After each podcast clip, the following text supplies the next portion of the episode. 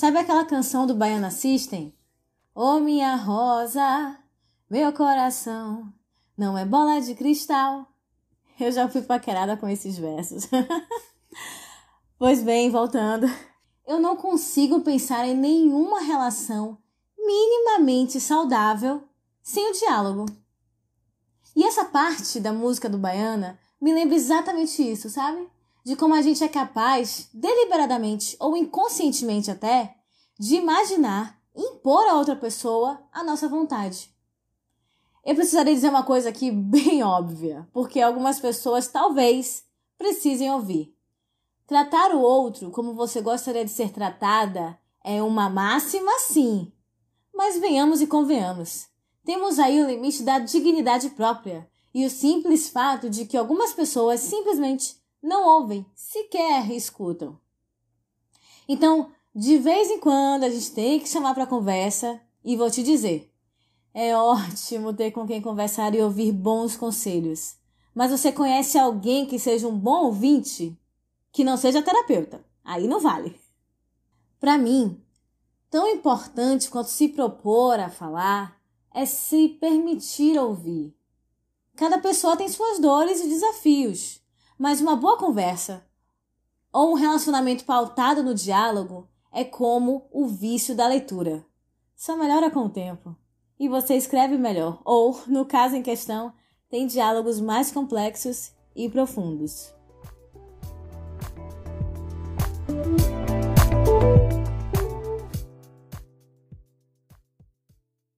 E ainda existe aquele velho conselho no mundo dos relacionamentos afetivos amorosos que é: não escute o que o outro diz, escute o que o outro faz. Te digo, eu levo isso para minha vida. Tanto para que eu exercite a minha vigilância, admito, nem sempre eu consigo, quanto para outras relações, inclusive políticas e de trabalho, amizade, etc. Eu sempre tive a sorte ou o benefício de falar abertamente com minha mãe sobre sexo, por exemplo. Sempre, até hoje. E eu considero isso apenas uma das maravilhas de ser filha de Dona Georgina Damasceno. Mas também já enfrentei dificuldades em conversar com alguns parceiros sobre coisas inerentes à nossa relação. De todo tipo, gente. Sobre renda e sexo com o parceiro e até mesmo tarefas domésticas e horários para os compromissos. Essa tecnologia que usamos demais hoje para nos comunicarmos criou um abismo gigante, né?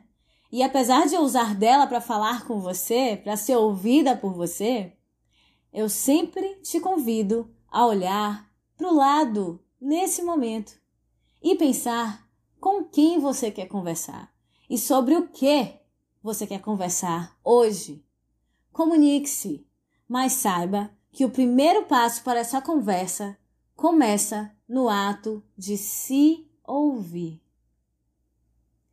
Agora eu lembrei de um momento com parceiros e amigos em que nós ficávamos em silêncio e isso não gerava incômodo algum. Você já viveu isso? É bom, né? é o que se conquista com a intimidade. Mas isso é papo para outro episódio. Para além de fluidos e experiências trocados, tem alguém que parece que te reinicia depois de uma boa conversa? Manda esse podcast para ela. Meu nome é Dayana Damasceno e esse é o DamaCast.